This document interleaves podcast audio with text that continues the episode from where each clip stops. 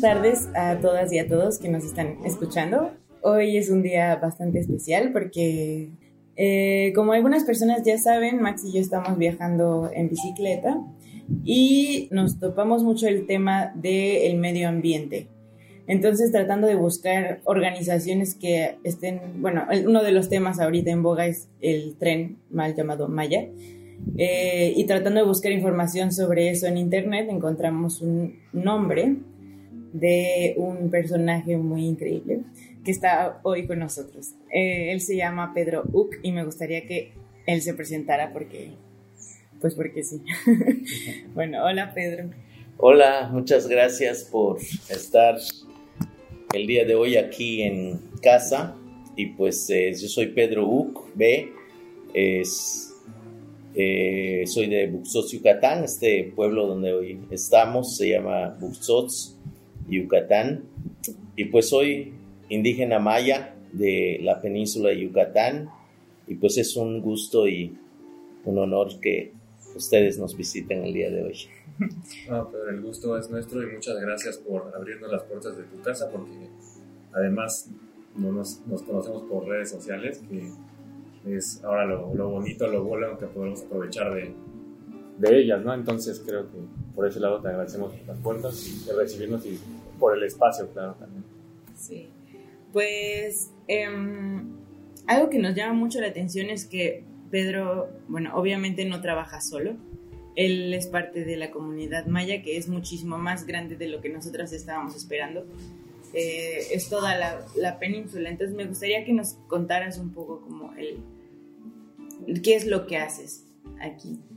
Bueno, eh, yo soy integrante de la Asamblea de Defensores del Territorio Maya Muchichimbal, una organización de comunidades indígenas, por lo menos 25 comunidades indígenas de la península de Yucatán, que nos organizamos el 13 de enero del 2018, eh, preocupados todas, todos por el problema que estábamos enfrentando en nuestras comunidades con la llegada de muchas empresas que tienen por común el ocupar eh, grandes extensiones de tierra aquí en la península de Yucatán.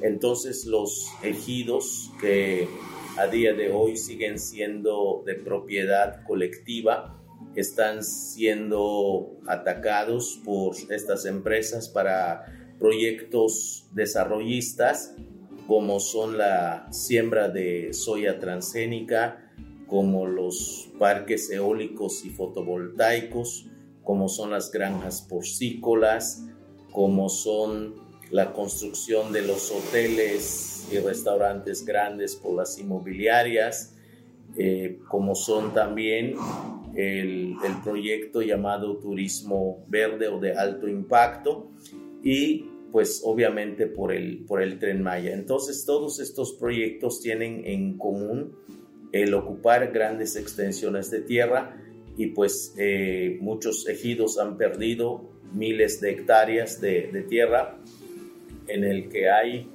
algunas veces selva que ha sido eh, deforestada y esto repercute en, en, la vida de los animales, en la vida de los pájaros, en la vida de, de la misma gente y, y bueno, todos estos proyectos desarrollistas generan impactos negativos en, lo ambiental y, en lo social y sobre todo en lo cultural. Entonces, esta asamblea que nosotros formamos tiene como objetivo el proteger la tierra, por eso nuestro principio fundamental es la tierra no se vende ni se renta.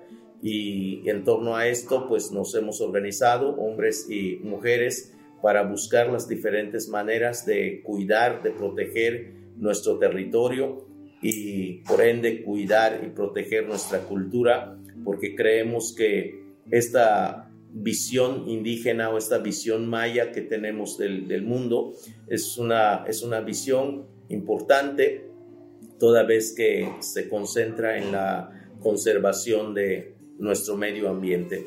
Esto es un poco lo que hacemos en la asamblea, donde yo soy eh, parte y que muchos pueblos, muchas personas, muchas comunidades están hoy eh, comenzando a participar con nosotros debido a la multiplicidad de estos proyectos desarrollistas que amenazan con nuestro medio ambiente y con el lugar donde nosotros vivimos. Mm, muchas gracias, Pedro. Pues también creo que algo que hemos visto mucho desde que llegamos es que eh, la lengua maya está muy viva. La lengua maya es una parte muy importante de la lucha que están llevando. Y bueno, la asamblea eh, se llama Much, Shimbal. ¿Qué significa? Eh, Much Shimbal significa caminamos juntos y lo pusimos así porque somos eh, comunidades que decidimos caminar juntos en la protección y en el cuidado de nuestro territorio. Entonces eh, creemos que es eh, lo que vamos a estar haciendo en esta asamblea. caminar significa ponernos de acuerdo, caminar significa acompañarnos, caminar significa dialogar, caminar significa luchar y por eso este, este nombre que pusimos a la asamblea eh, creemos que es un nombre que, que, da a entender hacia dónde, hacia dónde vamos y, cómo vamos a ir eh, construyendo nuestras formas de, de protección a, a, nuestro territorio que es la península de Yucatán. Sí, pues eh, por ejemplo, bueno, aquí tenemos una pregunta, ¿no? Porque en la Ciudad de México, que desde donde nosotros venimos, se venden como unas, unos proyectos muy buenos, ¿no? Como que van a traer desarrollo y van a ayudar. Van, a sacar a las personas de la pobreza, van a... Eh, eh, sí, desarrollo y, mejor calidad de vida, vaya, ¿no? En, en, términos prácticos, ¿no? Pero yo creo que ustedes, y bueno, nosotros también creemos que es una amenaza, pero ¿por qué ¿Por qué esos proyectos son una amenaza básicamente? ¿Dónde, dónde ves que son una amenaza? En realidad, esos proyectos en ningún momento han sido de la iniciativa de los pueblos y de las comunidades indígenas. A ningún indígena maya se le antojó un tren porque no es lo que necesita a ningún indígena maya se le antojó un parque eólico o fotovoltaico porque pues no es lo que en este momento necesita. Es más, son proyectos desconocidos y completamente ajenos a la forma como nosotros vivimos. Eh, posiblemente eh, sean proyectos que, que generen mucho dinero, pero también hemos descubierto que el dinero que van a generar no se quedan en las comunidades, sino se van a, otras manos, a otros bolsillos, a otros intereses que son justamente las empresas. Entonces nosotros creemos que, que estos proyectos no nos dejan ningún beneficio y no solamente porque lo imaginamos, hemos visto lo que ha pasado en Cancún, hemos visto lo que ha pasado en lo que se llama la Riviera Maya, eh, en estos lugares hemos sido expulsados los, los mayas y si acaso tenemos cierta presencia es para limpiar los baños de los hoteles y de los restaurantes y que esta gente que, que hoy eh, administra y, y, toma eh, las ganancias de estos proyectos, pues son gentes que no son de las comunidades, son gentes que vienen de, de otros lugares y que desconocemos y que bueno, este, hoy somos extranjeros en nuestra propia tierra porque en las playas de Cancún no nos pueden tolerar frente a los restaurantes, frente a los hoteles, porque no están hechos para nosotros y no hablar de beneficios. Lo que ha pasado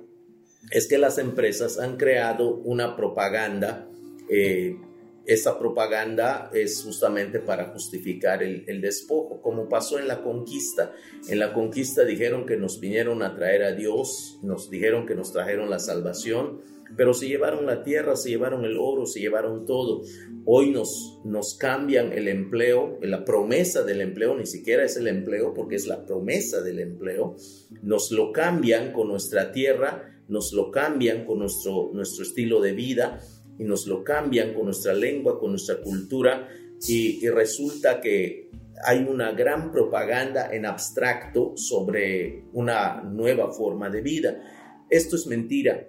Eh, y es mentira no porque lo imaginamos, es, es muy sencillo, es comenzar a mirar qué está pasando aquí en la península con lo que hay la violencia en Cancún, el despojo en Cancún, la destrucción en Cancún es la prueba más grande que tenemos a día de hoy para mostrar que tenemos razón como pueblo maya en rechazar estos proyectos. Entonces, eh, la propaganda que las empresas y el gobierno está diseminando en todo el país y, y fuera del país es solamente para engañar y para justificar estos proyectos de muerte hablan de sustentabilidad, pero no dicen qué es lo que van a sustentar. Nosotros hemos descubierto que la sustentabilidad es el de la muerte, la sustentabilidad es la del despojo, la sustentabilidad es la de la pobreza, la sustentabilidad es la de la mentira y la manipulación.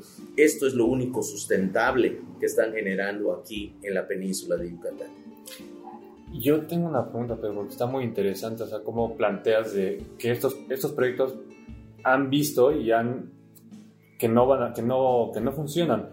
Pero tú crees que hay alguna manera de que estos sí funcionen, o sea, ¿crees que hay alguna alternativa para estos proyectos que las empresas y el gobierno viene a, a decir que es lo, lo que pudiera sacarlos de, entre comillas, la pobreza? Bueno, eh, en realidad sí funcionan, pero funcionan para ellos porque así están pensados. Claro. No funcionan para nosotros porque no están pensados para nosotros. Claro. Entonces, eh, el, obviamente, si revisamos la cantidad de ganancia que se genera es un montón de dinero, pero ¿cuánto de este dinero se va a los bolsillos de las comunidades? ¿Cuánto se queda en las comunidades? No hay. Lo que ha quedado en las comunidades es mayor pobreza, antes de estos proyectos había pobreza, ahora hay más pobreza. Entonces, eh, de que funciona, funciona. El, asunto es para quién. ¿Para quién está funcionando? Eh, la experiencia nos ha dicho que está funcionando para quienes encabezan estos proyectos, para quienes se los imaginan, para quienes lo diseñan, para quienes lo encabezan, pues le genera una gran ganancia pero para las comunidades lo que nos ha generado son pérdidas y, y, no cualquier pérdida, la pérdida de nuestro territorio, la pérdida de nuestra lengua, la pérdida de nuestra cultura, la pérdida de nuestra seguridad, la pérdida de, de nuestros alimentos, porque, porque hoy nos han cambiado la tortilla con una sopa nisi, nos han cambiado nuestro pozole con una salchicha, entonces hemos estado perdiendo una gran cantidad de formas de vida que para nosotros son sanas por comida industrializada, por formas de, vida bajo la inseguridad, bajo el miedo, bajo el, el, individualismo, bajo el egoísmo. Esto es lo que se ha generado en las comunidades y las ganancias económicas se las han llevado las grandes empresas. Entonces es funcional para ellos, pero no para nosotros. Claro, nosotros eh, llegamos aquí porque escuchamos una de tus conferencias que decías que viniéramos a conocer lo que tenían que decir, ¿no? Y algo que me llama mucho la atención es que se vende mucho la idea de, de las comunidades indígenas que están en pobreza, que la, la, la, pero me gustaría que nos hablaras un poco cómo es la vida aquí, o sea, qué, en dónde viven, qué es lo que pagan, cómo, ¿Qué, les, les, están quitando. Sí, les, Sí, claro, este, en, en, las comunidades indígenas mayas de la península definitivamente hay pobreza, eso es innegable, mm. pero, pero creo que sí vale la pena reflexionar un poco sobre lo que queremos decir con pobreza. Cuando hablamos de pobreza, no estamos pensando únicamente en la pobreza económica, que sí lo hay, pero creo que la mayor pobreza que tenemos es la falta de información la falta de educación, la falta de oportunidades para generar mayor cultura eh, y poder compartir con, los demás nuestros, nuestros valores. Creo que eso es lo, más eh, pobre que se puede notar en las comunidades. Se ha creado por los partidos políticos, por las iglesias, por los medios de comunicación, un, un falso sentimiento en las, en las comunidades en el sentido de que somos muy pobres y necesitamos siempre recibir prebendas necesitamos recibir limosnas, necesitamos recibir apoyos. Entonces, eh, la presencia del extraño en las comunidades es así como ver que llega alguien como Santa Claus a regalarnos unos juguetes, unos espejitos, y que eso es la, la solución. No es, no es necesariamente cierto, esto no es toda la verdad. La verdad es que, si bien es cierto que tenemos pobreza, en los pueblos, por ejemplo, nadie paga rentas. La gente tiene casas, la gente es propietaria de sus casas y, y nadie compra comida. La gente tiene su propia comida. La gente cocina a diario. La gente tiene maíz, la gente tiene frijol. La gente resuelve ese tipo de, problemas porque, porque hace milpa, produce su, su propia comida.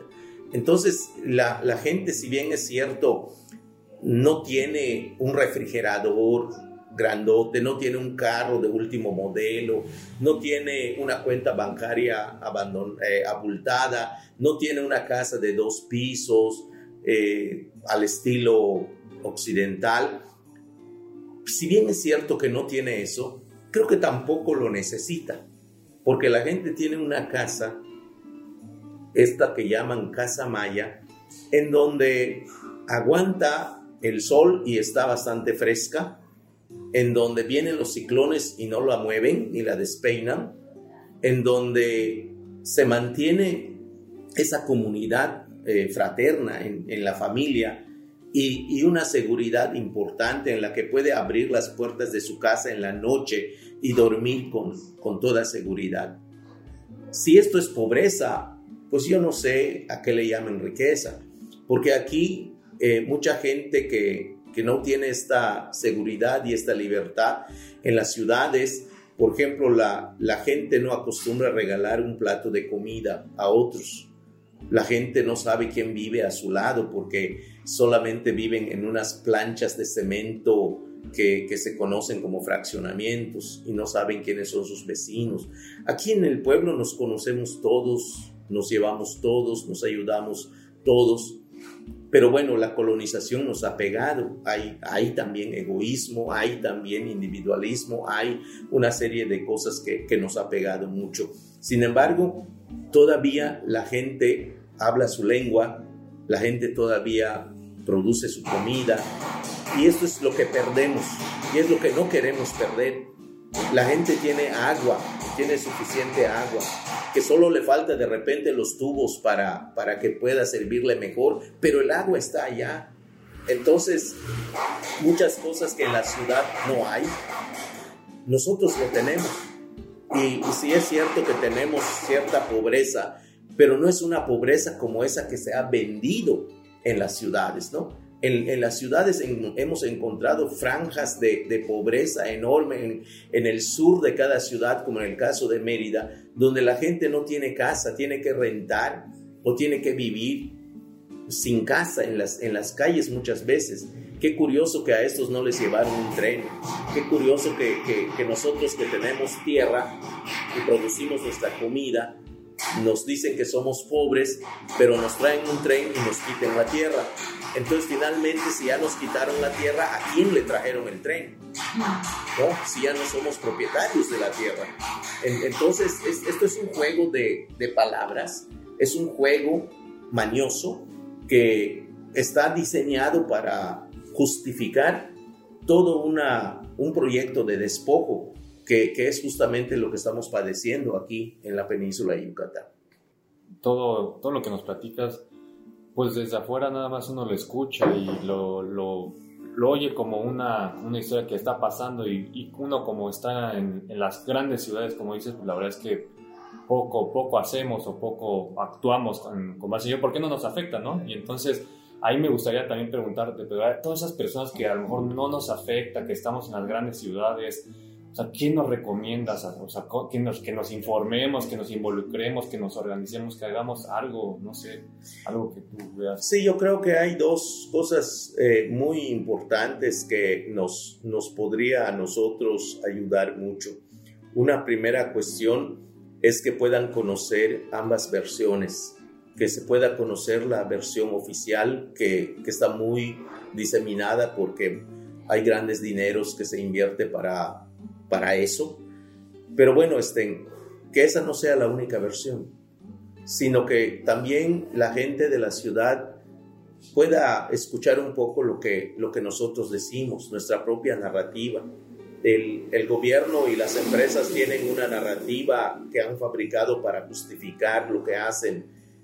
Y bueno, nosotros tenemos la otra parte de esa narrativa, lo que ellos no dicen porque no les conviene. Creo que es bueno que también los de la ciudad nos puedan escuchar, puedan saber cuáles son nuestros argumentos, nuestras razones, que, puedan saber lo que, lo que sentimos, lo que creemos, porque creo que es importante eso, que, que como mayas puedan, puedan escuchar cómo pensamos y cómo creemos, porque esto es una visión distinta.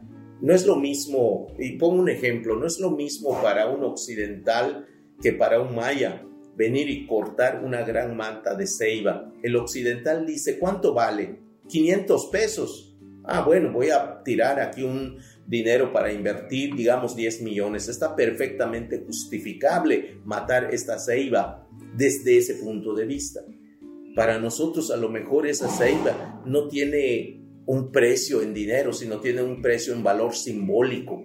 Para nosotros esa ceiba representa nuestro cordón umbilical que une a los tres pedazos de mundo en el que dependemos, en donde miramos el rostro de nuestros abuelos, de nuestras abuelas, de nuestros niños, de quienes cuando mueren se convierten en aire, porque eso es lo que nosotros pensamos, que la gente que se muere con nosotros se vuelven tierra, se vuelven aire, se vuelven agua, se vuelven colores y en la ceiba los miramos. Dígame cuánto cuesta eso.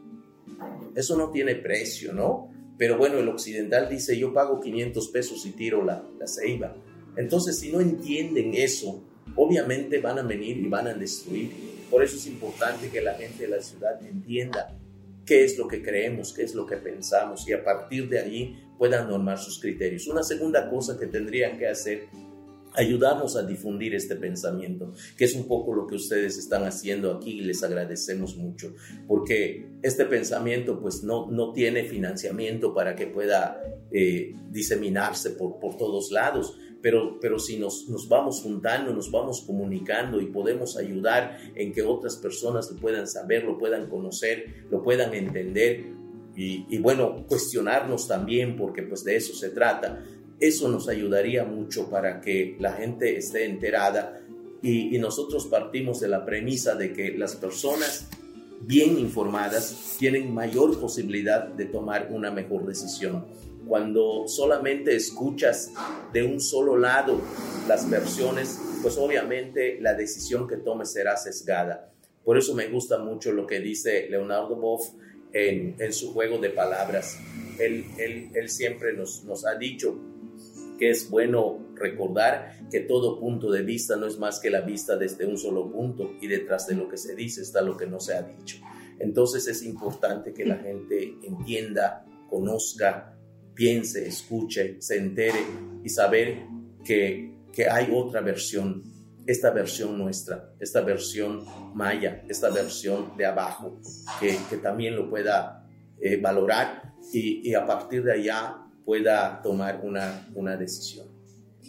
En esta, sí, no, bueno, leyendo sobre esa misma línea, en el libro de la lucha por la vida frente a los megaproyectos en México, eh, te hicieron una entrevista Inés Durán Matute y Rocío Moreno. Em, ellas te hacen una entrevista y hablas de que usualmente te preguntan por qué los mayas no se están organizando, ¿no? ¿Por qué no se hace como Tú, bueno, hay una pequeña referencia a la guerra de castas, ¿no? Y me gustaría que nos hablas un poco de eso porque parece ser una pregunta lógica, ¿no? Claro, este, eh, yo, yo lo que creo es que eh, la, pregunta eh, no es necesariamente objetiva. Eh, decir que no nos estamos organizando, eh, a partir de eso me parece que es un error epistemológico. La cuestión es que sí nos estamos organizando y desde hace 500 años. La prueba es que todavía estamos aquí y justamente por nuestras organizaciones. Lo que sí es cierto es que eh, tenemos diferentes niveles de organización y diferentes momentos de organización y una realidad pesada que hemos enfrentado. La guerra de castas que empieza en 1847 nos, nos pegó muy, muy feo, nos pegó muy fuerte y, y bueno, este, los, los mayas que, que, se quedaron vivos en la resistencia fueron eh, cazados literalmente y los vendieron en la isla de Cuba y a otros les cortaron todas las milpas que tenían y se murieron de hambre. Entonces, esta situación nos pegó mucho porque muchos de los mayas que, que hoy todavía estamos somos los que crecimos en, en las haciendas y que lamentablemente los patrones nos obligaron a pelear contra nuestros hermanos que venían de, de, Quintana Roo. Pero bueno, ya que pasó eso, los mayas bien portados, domesticados, los mayas acasillados, pues, pues nos quedamos y, y no hemos podido hasta el día de hoy remontar este dolor de la historia, esta derrota en la, en la historia, sabiendo que pues esta guerra tampoco se ha terminado, está latente y aunque el presidente en su delirio de, de paz, pues vino a pedir perdón en Tijosuco, pero nosotros sabemos que esta guerra no depende de eso, sino depende de estas condiciones de vida o de muerte en la que nos han acorralado.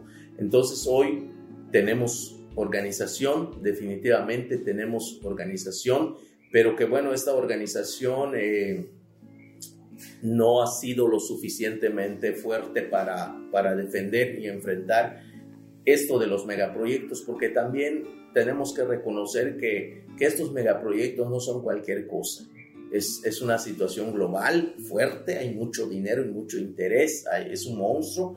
Y bueno, este, eh, yo creo que, el problema no es de los pueblos mayas, es un problema del país. Eh, en el país también estamos padeciendo esto y, tampoco es válido preguntar por qué no se organizan, ¿no? Eh, si hubiera organización, por ejemplo, suficiente, yo creo que los partidos políticos no existirían porque, porque no los necesitamos, ¿no? La prueba lo tenemos en Cherán, donde los corrieron y, y es un pueblo que, que ha estado avanzando yo creo que es, es un poco lo que tendríamos que, que mirar y, y bueno, la, la, cultura maya a día de hoy, pues vamos este, avanzando en, en, nuestra lucha, en nuestra organización, en nuestra resistencia y bueno, este, yo creo que la historia nos, nos pesa mucho, sin embargo, aquí, aquí seguimos y creo que vamos a, a seguir dando la batalla en, en, la medida de que nuestros pueblos vayan tomando en, en serio esta, este camino, este caminar, sobre todo porque, porque cada día nos vamos quedando sin tierra. Y, y esto nos está obligando a, a, apresurar nuestros pasos sobre, sobre nuestra defensa. Y, y esto que comentas, Pedro, por ejemplo, eh, de la milpa, lo, no sé, yo lo siento como muy emotivo y la verdad es que no alcanzo a sensibilizar. ¿Cómo podrías describirnos un poco que cuando suceden este tipo de megaproyectos, ¿qué sientes? O sea, ¿tú qué sientes si pierdes algo de, de ti, no sé, tu esencia, como decías, a tus abuelos, abuelas? Sí, yo creo que es un sentimiento no necesariamente personal, es un sentimiento de la comunidad, es un sentimiento comunitario.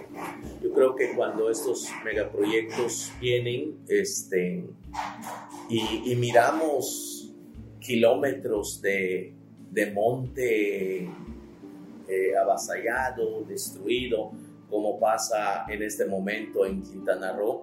Estamos presenciando áreas de mil hectáreas, de dos mil hectáreas, donde ya no hay absolutamente nada, donde hasta hace un año habían árboles que tenían hasta 150, 200 años. Los arrasaron por completo por maquinarias en ese lugar donde los pájaros cantaban, los venados corrían, donde las tuzas salían a, saludarnos, hoy lo único que vemos es un gran plantío de soya en donde en determinado tiempo pasa una avioneta y fumiga y mata todas las flores y las abejas que están alrededor. ¿Qué puede sentir uno por eso? O sea, son situaciones que sí duelen.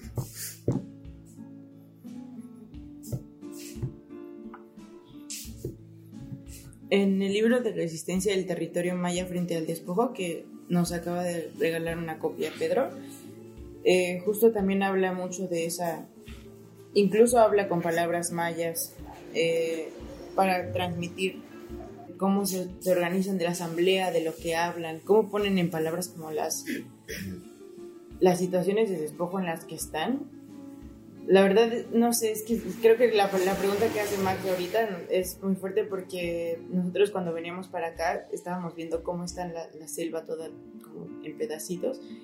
Me gustaría también hablar un poquito de todo lo que has tenido que hacer. O sea, nos estabas hablando de los procesos legales que tienen que llevar y la preparación que tienen que hacer, que mucha de tu preparación no pudo ser tampoco en este en bu, bu, bu, ¿no? Como todo este eh, camino que han tenido que recorrer y que han tenido muchas luchas ganadas también por lo que nos estabas contando. Sí, este, afortunadamente hemos contado con el apoyo de gente académica, de abogados, de personas eh, de la Ciudad de México. Tengo que reconocer que, que hay mucha gente de la Ciudad de México que se ha eh, acercado a nosotros, se ha eh, solidarizado con, nosotros y, estamos muy contentos y agradecidos por eso. Mucho de lo que hemos podido lograr ha sido también por el, apoyo de, mucha gente que, que, viene de ahí.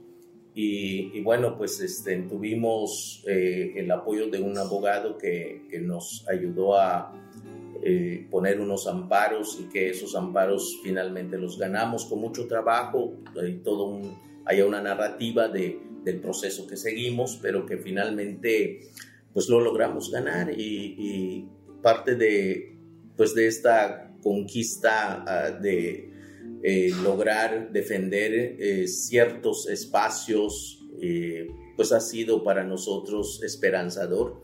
Eh, tenemos dos casos que, son como muy eh, fundamentales para nosotros como, como temas de, mucha esperanza. Uno fue el caso del ASPI, que logramos ganar el, amparo, que es una firma de los tres gobernadores de la península de Yucatán, sobre un, proyecto que le llaman de sustentabilidad de la península, pero que en realidad era un, un paquete que eh, se ofrecía eh, a los grandes empresarios para, para, desarrollar. Eso significa pues el, el, aprovechamiento de los recursos de parte de estas megaempresas. ¿no? Lo otro es una laguna de 14 mil hectáreas que el gobernador eh, Félix González Canto de Quintana Roo le, le arrebató a un, a un ejido, el pueblo de Sinché, para dárselo a unas empresas con el pretexto de que se iba a convertir en un, en un espacio protegido eh, de, la, eh, de la naturaleza. En realidad era que se lo entregó a un grupo de empresarios, entre ellos el doctor Simi, para que puedan hacer eh, proyecto turístico.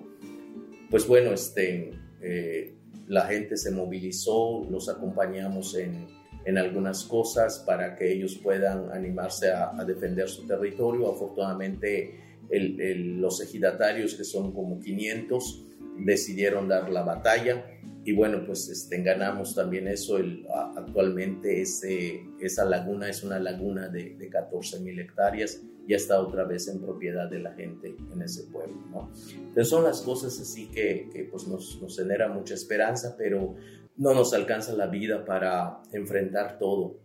Son un montón de, proyectos, nos, nos tienen arrinconado porque ellos tienen pues todas las ventajas eh, legales, eh, económicas, políticas, y entonces eh, crean una narrativa en donde dicen que nos vienen a hacer un favor, creando empleos, creando una serie de prebendas, de promesas, y, bueno, muchas veces han arrastrado a la, a la gente, ¿no?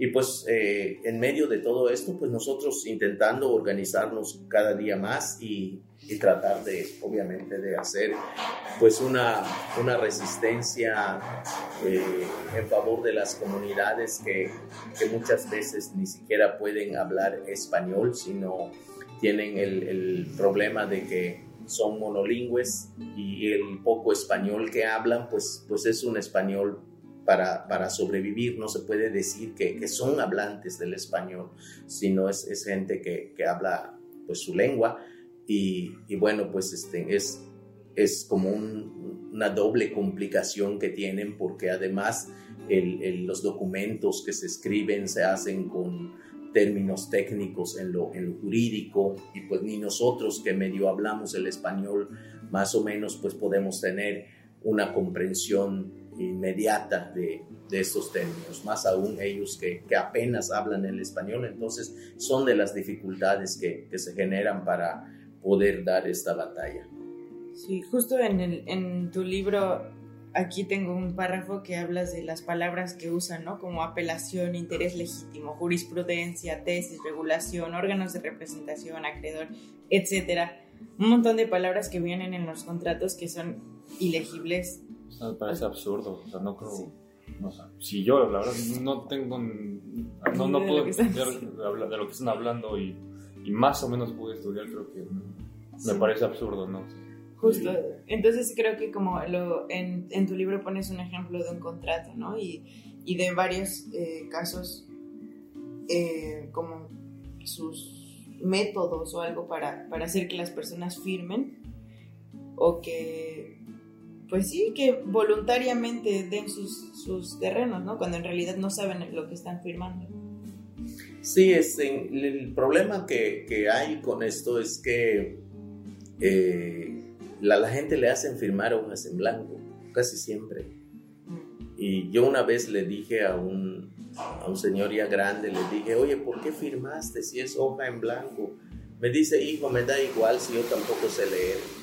Entonces, que tenga letras o no tenga, es lo de, lo de menos, ¿sí? ¿no? Y luego con esas palabras.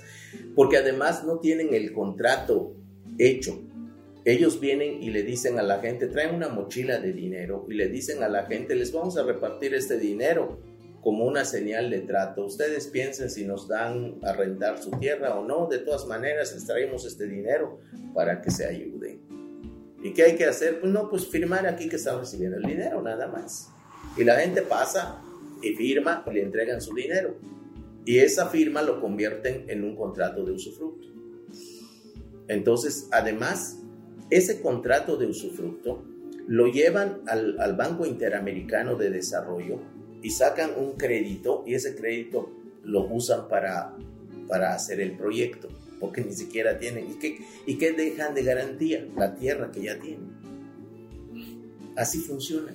O sea, es, es una cosa espantosa. Sí, es, es terrible.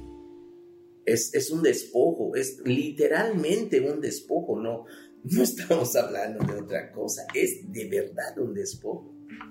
Sí, sí yo, yo me, me, gustaría que mencionaras, y no porque sea como el centro de atención de, la, de esta plática, pero la verdad es que a mí me impresionó mucho el trayecto que tú hiciste eh, académico para ahorita estar hablando de todo lo que estamos hablando y que lo que estás hablando de la pobreza de, de información y de todo eso que, está, que hay aquí en los pueblos, me gustaría que nos contaras un poquito lo que tú tuviste que hacer. Sí, este, bueno, yo salí de, de mi pueblo a mis 18 años para estudiar algo, no sabía yo realmente qué, qué iba yo a estudiar, eh, las oportunidades eran pocas o, o casi nada pero bueno, pues este, las puertas que se abrieron para que yo pudiera estudiar algo fue la de un seminario en la ciudad de Mérida y allá hice una licenciatura en teología. Eso tal vez me, me abrió eh, otros horizontes y, y después eh, pude viajar a Costa Rica a, a hacer algunos otros estudios donde eh, afortunadamente me encontré con la teología de la liberación y creo que pues esa, esa corriente teológica es, es muy interesante porque eh, es, es, tan, tan teología de la liberación que me liberó hasta de la teología. Entonces, eh, después pude hacer una licenciatura en, en educación en el área de ciencias sociales y finalmente hice una carrera técnica en creación literaria.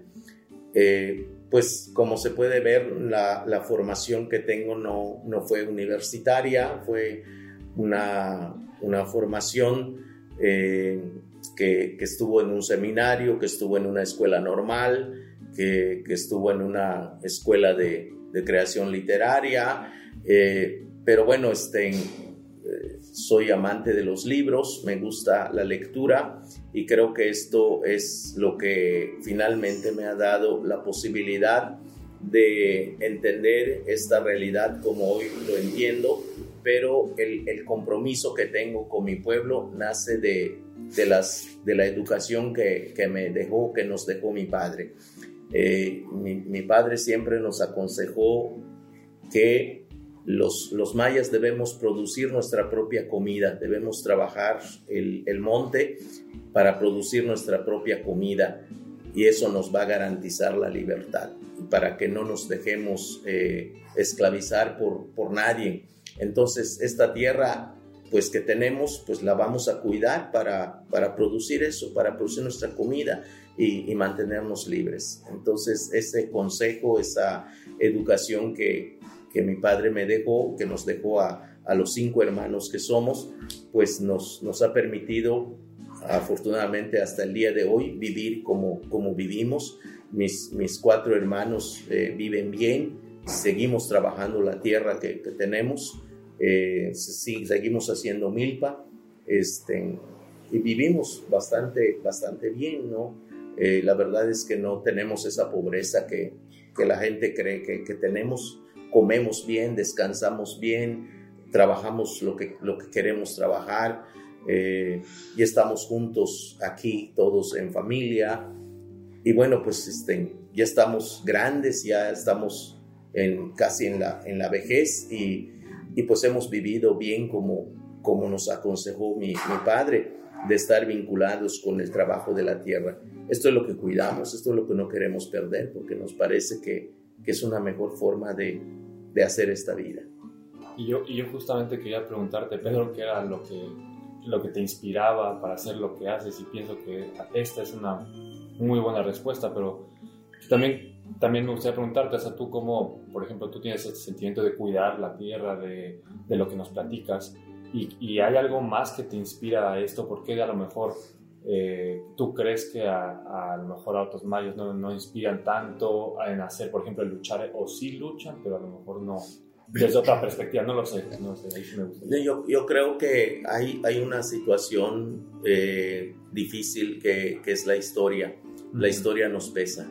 Eh, todavía nos, nos ha golpeado mucho la derrota de la guerra de castas. Eh, la gente tiene todavía mucho miedo y, no es para menos porque muchos líderes han sido eh, asesinados. A mí mismo me han eh, pues amenazado de muerte, a mis hijos también, ¿no? Entonces, no es fácil decir, pues, pues voy a voy a hacer esto, ¿no? Este, la gente, aunque sí, sí tiene eh, las ganas de luchar, pero también todavía tiene, tiene bastante miedo. Y creo que esto eh, que, hoy estoy haciendo igual ha sido, digamos, una herencia de mi padre. Él nos, nos enseñó a, a luchar. Él siempre nos dijo, no, no tienen que buscar ustedes pleito, porque no nacimos para eso, pero tampoco dejen que les humillen. Ustedes tienen que aprender a defenderse y a defender lo suyo. Y justamente por eso tienen que trabajar la tierra, porque la tierra les, les da la garantía de, vivir en libertad, que nadie venga a burlarse de, ustedes, que no sean esclavos de nadie. Entonces, eh, la tierra donde nosotros trabajamos y crecimos, pues es, eh, en el centro está un cenote, así que tenemos agua suficiente para, para trabajar ahí y, vivir de ahí. Y creo que eso es justamente lo que, lo que nos da el valor de, de, hacer lo que, lo que nosotros hacemos hasta el día de hoy. Eh, no hay otra cosa que más, más hermosa para nosotros que vivir en, en libertad, en el sentido de que no somos esclavos del reloj o de la fábrica, porque lo triste es que muchas veces cuando los niños están enfermos si tienes que trabajar en la fábrica, pues no importa, tienes que ir a trabajar y dejar a la familia y dejar a tus hijos. En una vida como esta que llevamos, pues no, nosotros podemos levantarnos a la hora que querramos, dormir a la hora que querramos, eh, dejar el trabajo a la hora que querramos o tomar el trabajo a la hora que querramos, viajar o no viajar, estar aquí o no pues, pues, no, no, nos, afecta. Es cierto que no tenemos un ingreso fijo a la quincena, pero, pero tenemos comida, ¿no? Y, y bueno, de repente hay gallinitas en el patio, de repente hay pavitos en el patio, vendemos una, vendemos dos, ya tenemos un poco de dinero, matamos una para comer y comemos bien, tenemos maíz, tenemos frijol, en fin, eh, es cierto que no se da uno esa, esa vida de montones de dinero, pero pues creo que tampoco lo necesitamos. Yo, yo no entiendo a la gente que, que trata de, de, juntar muchísimo dinero, no entiendo para qué, para qué lo quiere, si no se necesita mucho para vivir. Entonces, eh, nosotros preferimos vivir así, eh, como, como lo hacemos, eh, sanos, sin procurar tener un montón de, de cosas. Como ves, yo no tengo ni televisor porque no creemos en eso. Creemos que no hace falta. Entonces, eh, nuestra vida con, con, la tierra, con la gente, con, con el entorno, procuramos que sea sano para que pues, nosotros también podamos vivir contentos. Es, es, triste vivir pues bajo la presión del, del miedo, en la desconfianza o de cuidar mi dinero, buscar que no me vayan a robar lo que tengo, que no me vayan a secuestrar. No, pues aquí estamos, estamos tranquilos, viviendo así como, como desde niños aprendimos a, vivir. Estamos, estamos contentos. Eso es lo que nos, nos motiva, eso es lo que nos genera el compromiso de, de luchar esto que luchamos. Tú nos, nos habías comentado que vas das talleres en, en, toda la península prácticamente y tú hablas en, bueno, dices que la mayor parte de los talleres son en maya. Eh, ¿qué, ¿qué, es lo que se da en esos talleres? En, en los talleres eh, los temas en realidad eh, no son tantos, más bien abordamos el tema, se puede decir, transversal de la defensa del territorio y la identidad. Sobre ese tema vienen un montón de cosas, como la cuestión del derecho, como la cuestión de la salud, como la cuestión de la comida, del vestido, de la milpa, de los ritos, de los mitos, del idioma, de la cultura, en fin, todos esos son temas que están en torno al territorio y a la identidad. Sobre esos temas hablamos. Sí, en, este, en Veracruz eh, fuimos a visitar a una amiga y ella nos hablaba de la ecología política y nos hablaba que en realidad ella, bueno, esa corriente o no sé cómo se le llame, eh, piensa que el problema no es que se habite la selva o no es que el hecho de que, las, de que tienen que haber reservas de, ecológicas que sean intocables y todo eso. Y creo que lo vemos muchísimo aquí, ¿no? Que, las, que hay tantas comunidades eh, mayas y que es precisamente la zona de México que más selva tiene, ¿no? Y que tiene más riqueza de todo tipo, animales, frutas. Vemos aquí un montón de frutas que ni habíamos visto ¿no? Y no sé, tal vez nos quieres decir un poquito. Sí, este, el, el tema es cómo aprender a, a vivir eh, coordinados con, con la naturaleza, con el medio ambiente. Si no se trata de ser conservacionistas, se, se trata de que podamos alternar la vida para que sea cada día más fuerte, más sano. Y cuando digo esto, por ejemplo, nosotros tumbamos, hacemos milpa y, y bueno, después de sembrar tres ocasiones el área se deja durante 10 años para que vuelva a crecer y solito se reforesta y tumbamos en otra parte y así vamos circulando. Y es a lo mejor lo que quieren decir estos fulanos con la sustentabilidad, porque no lo gastamos, no lo echamos a perder, no lo destruimos, sino cuando cierra el círculo del área donde tumbamos, este ya se volvió a crecer y volvemos a tumbar y volvemos a sembrar mientras otra vez crece esto. Así es como, como vivimos.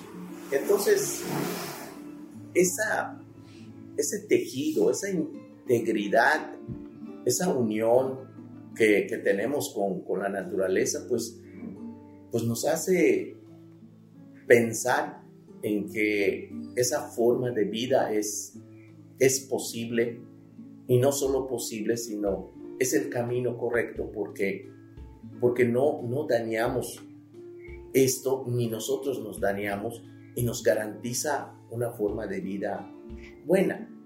Eh, claro que la gente que piensa en que debe tener el carro último modelo, que, debe tener su cuenta bancaria ocultada, pues, pues no, es cierto, eso, eso no va a pasar, no va a ser.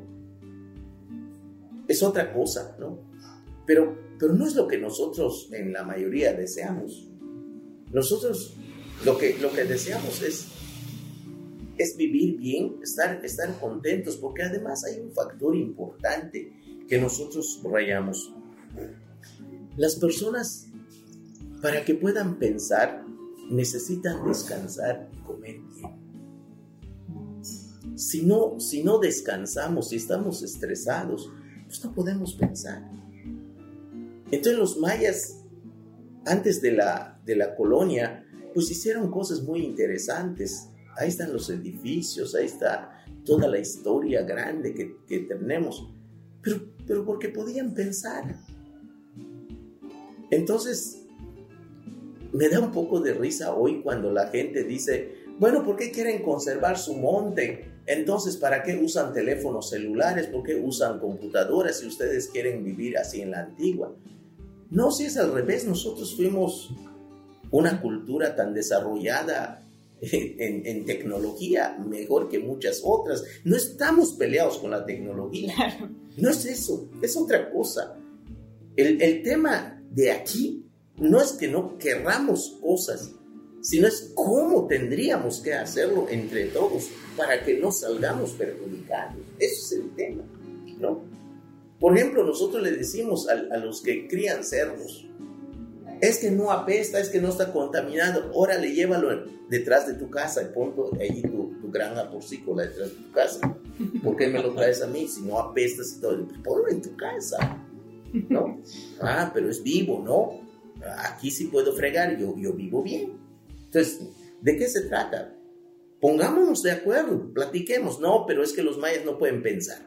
No es eso, es que tienen otra otra forma de pensar porque, porque otros intereses los mueven. Ellos se quieren llevar todo y aplastar a los que están aquí. Se trata de un despojo, pues, ¿no? Y esa es la, la situación y, y, creo que el meollo del, del asunto. ¿Y no, ¿Y no, crees, Pedro, que eso se deba un poco a que hemos vivido en ese entorno? Eso es lo mismo o algo similar que nos han enseñado. Porque, por ejemplo, a lo mejor Andrea o yo podemos decir que nosotros nacimos en la ciudad y mucho de lo que aprendimos son pensamientos occidentales, ¿no? De desarrollo, de, de, vivir en esta vida, como tú dices, ¿no? Con cuentas abarrotadas, con, con coches, casas gigantes, etcétera, ¿no? no sé Claro, yo, yo creo que el problema no es, no es un problema local. El, el problema es global. ¿no? Entonces, yo creo que la decisión, por ejemplo, que toman los zapatistas de irse ahorita a Europa, responde a eso. Saben que el problema no es López Obrador. López Obrador es, es, un, es un gerente más. Sí, el de ahorita. La única diferencia es que tiene menos creatividad que los anteriores. Entonces, este, cualquiera que pase, va a ser lo mismo. Cualquiera que pase, bueno, si este nos hizo mal, este va a venir, va a ser doble, y el siguiente va a ser doble. Y hemos visto que cada vez es peor, ¿no? Y aunque critique ahorita lo que está haciendo, por ejemplo, este tipo dijo no a la militarización, lo digo 20 mil veces. Ahí está, es el gobierno que más ha militarizado este país. Entonces, esto del despojo aquí no se había dado con un proyecto tan grande con los gobiernos anteriores y ya lo metió porque llegó con legitimidad y podía hacer cualquier cosa. Entonces es un problema global, no, no es un problema así nuestro. Y la formación que se nos da o de formación que se nos da en la escuela. Por ejemplo, con, con la última ola de la educación que se llama por competencias. ¿Qué chingado es eso? ¿Cómo va a ser una educación por competencias? ¿Por qué no una educación comunitaria? ¿Por qué no una educación que nos ayude a pensar en que todos solucionamos todo y no yo soluciono sobre ustedes? Entonces, a, mí me, sonaba muy feo. Yo estaba dando clases en esa época y llegó la famosa corriente por competencias y resultamos finalmente incompetentes, porque nos, nos atomizaron y cada quien solito, pues no puede hacer las cosas, ¿no? Las cosas los logramos si nos, si nos unimos, nos juntamos, pero no. Entonces, esta formación o deformación que se nos da en la, en la escuela repercute hoy en nuestra vida en un individualismo increíble Sube tú y pisa cualquiera que, puedas pisar. Lo importante es que tú subas. Entonces, si, si nos deforman de esa manera, ¿cuál va a ser el resultado? Pues, pues el resultado es esto. Sí, este es el, resultado. Este es un problema global, es un problema mundial, es un, es un problema del, del sistema, que le llaman capitalismo, neoliberalismo, lo que sea eh, y, puede ser capitalismo de derecha o capitalismo de izquierda. O sea, eh, la otra vez me preguntaba una persona, es que entonces no quieres el capitalismo, quieres el socialismo. Le digo, mira, yo no, yo lo que quiero no es cambiar de patrón, porque el, capitalismo es un patrón, pero el socialismo también es otro patrón. Entonces queremos una cosa distinta, y que no nos vengan con ese cuento de que yo soy de izquierda, pero voy a ponerles un tren neoliberal. ¿no? Entonces, eh, es, una cosa que se tiene que platicar eh, entre todos y hacer comunidad. Si logramos hacer comunidad, podría marcar la diferencia. Eso es nuestra esperanza, es a lo que le, le apostamos. A lo mejor estamos equivocados, pero es lo que se nos antoja en este momento. Incluso creo que hace ratito hablábamos de, de las comunidades zapatistas, de cómo se organizan, trata, dejando muy claro que tienen que respetar su lucha y que están respetando otras luchas. Y es como lo que estás diciendo, ¿no? Que no es una, un problema local. Y que, pues creo que también eso sería como un otro em, consejo, ¿no? Lo que nos decías de escuchar, pero poner énfasis en que no, no porque estudiamos servicio social o porque estamos haciendo yo estudio arquitectura y nos dicen vamos a construir en las comunidades para hacerles unas cosas así. Yo creo que eso es algo que hemos aprendido un montón aquí, ¿no? El, el, darnos cuenta que todas las comunidades tienen toda la capacidad de plantearse sus propias soluciones. Y ahorita lo estamos viendo con Pedro claramente. Entonces, pues ya llevamos una hora aquí platicando. Creo que no sé si... Bueno, yo sí tengo una pregunta antes de que nos vayamos y es, en relación al nombre del lugar. Buksots, que por cierto a mí me encanta la palabra, pero la verdad es que no sé qué significa. No sé si nos.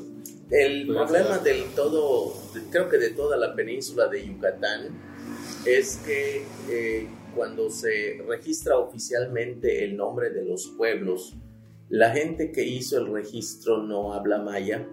Y si se dan cuenta, pues casi todos los pueblos tienen nombres en maya. Entonces, la persona que no habla un idioma X que quiere entender, pues escucha una cosa y escribe lo que le parece, ¿verdad? Entonces eso pasó con la mayoría de los pueblos aquí. La gente echó a perder, o sea, los que escribieron, registraron los nombres, echaron a perder los nombres. Y, y le cambiaron significados, porque bueno, en todos los idiomas pasa esto, si, si le cambias un, un acento, le cambias una letra, pues o pierde completamente el sentido o comienza a tener otro sentido.